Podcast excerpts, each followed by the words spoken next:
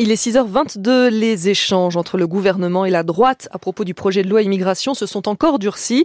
Les républicains sont toujours farouchement opposés à la régularisation des travailleurs sans papier dans les métiers en tension. Et hier, sur France Inter, le président LR, Éric Ciotti, est allé un cran plus loin. Il veut, dit-il, couper les subventions de certaines associations d'aide aux réfugiés. Il vise notamment la CIMAD, votre association. Fanélie Carré-Comte, bonjour. Bonjour. Vous êtes secrétaire générale de la CIMAD. Vous touchez combien de subventions publiques? Aujourd'hui, la CIMAD, c'est un budget d'à peu près 13 millions d'euros, qui est à moitié des financements privés, à moitié des financements publics. Donc dans 6 les millions, financements 6 millions publics, il y a beaucoup de choses. Il y a des financements de l'État dans le cadre, par exemple, de marchés publics, mais il y a aussi des financements de collectivités locales, d'autres types de financements publics. Et vous en faites quoi de cet argent? Comment vous l'utilisez? Parce qu'Éric Ciotti dit que, en gros, vous encouragez les flux migratoires. Mais je crois qu'Éric Ciotti défend là une vision de société qui est bien particulière. D'abord, ce qu'il a dit de notre point de vue, c'est très insultant pour euh, les euh, milliers de salariés, de bénévoles de notre association, mais de l'ensemble des associations finalement de, de solidarité et hein, d'accès aux droits hein. qui sont visées euh, derrière ça. C'est très insultant parce que vous avez des personnes qui tous les jours vont se lever pour donner du temps, passer du temps avec des personnes migrantes pour les accompagner dans leur accès aux droits, dans leur compréhension de nos institutions, dans des ateliers par exemple d'apprentissage du français, dans des logiques d'insertion sociale, professionnelle, économique qui sont bénéficiaires pour l'ensemble de notre société.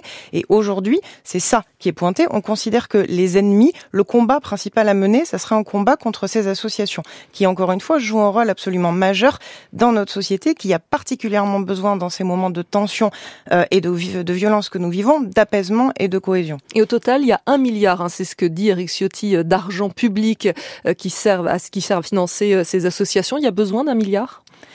Mais en fait, je pense qu'il faut pas poser les choses comme ça, parce que d'une part, on compare beaucoup de choses qui n'ont pas forcément grand-chose à voir, et puis en fait, la question, c'est qu'est-ce qu'on veut faire mhm. en termes de politique publique sur les questions migratoires?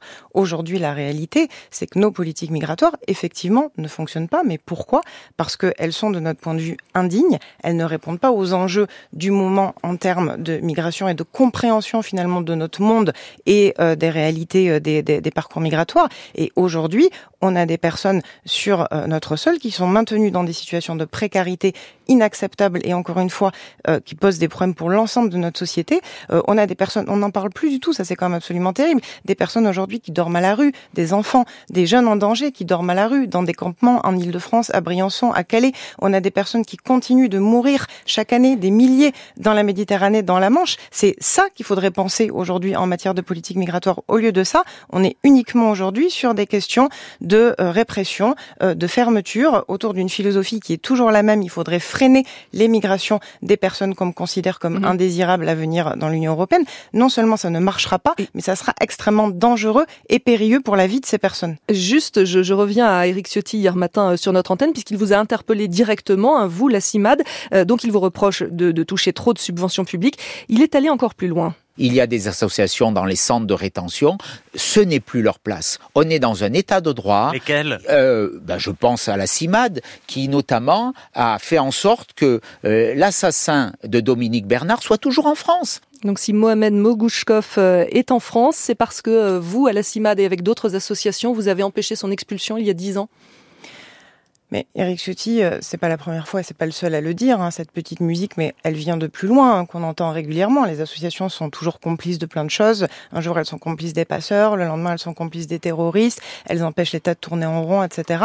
Euh, la mobilisation contre l'expulsion d'il y a dix ans euh, d'une famille et ce qui s'est passé à Arras, c'est pour nous un lien que nous ne faisons pas aujourd'hui. Et par ailleurs, ce que nous disons, c'est que Eric Ciotti, et il n'est pas le seul malheureusement, a un véritable problème en réalité avec l'état de droit. Qu'est-ce qui lui pose souci? Il lui pose souci que effectivement des associations comme les nôtres défendent des droits, défendent des droits des personnes en centre de rétention et c'est une mission de service public, défendent des droits des personnes qui, y compris pour certaines, en prison, peuvent avoir un parcours pénal. Mais en fait, c'est l'honneur de notre société euh, de défendre aujourd'hui les droits fondamentaux. Et de la même manière que Eric Ciotti, et là encore, il n'est pas le seul, remet en cause des choses fondamentales comme la Convention européenne des droits de l'homme, euh, le fait que par exemple euh, aujourd'hui, eh bien effectivement, on ne peut pas expulser des des personnes dans des pays où elles risquent la mort et la torture. Mhm. Mais ça, oui, on a un vrai différentiel de vision de société avec Eric Ciotti et avec d'autres de ce point de vue-là. La défense de l'état de droit est fondamentale dans notre société. En parlant de droit, la législation pourrait être modifiée puisqu'il y a un projet de loi immigration hein, qui est en ce moment à l'étude, examiné au Sénat à partir du 6 novembre. Euh, la CIMAD est évidemment très critique. Euh, il n'y a que l'article 3 à sauver. C'est l'article qui prévoit la régularisation des travailleurs sans papier dans les métiers en tension. C'est celui que la droite et l'extrême droite veulent voir supprimer.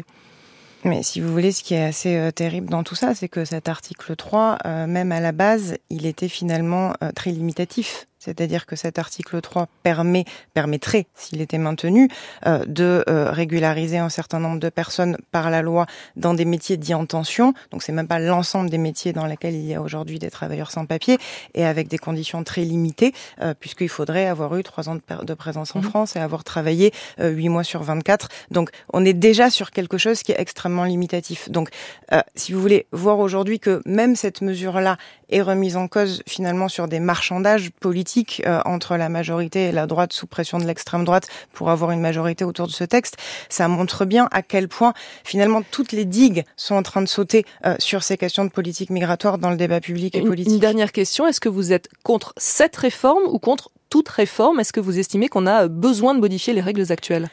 En fait, ce qu'on dit, nous, c'est vraiment, vraiment qu'il faut changer de paradigme et de philosophie en matière de politique migratoire tant qu'on continuera de penser qu'on peut et qu'on doit freiner l'immigration, eh bien, on aura des politiques qui non seulement échoueront. L'immigration, c'est un phénomène mondial. Ça a toujours fait partie de notre monde et ça fera encore plus partie de notre monde demain. 20 lois en près de 40 ans. Elles n'ont jamais réussi à freiner l'immigration. Celle-là ne réussira pas non plus. Et encore une fois, elle générera encore plus de drames. Donc, changeons de philosophie.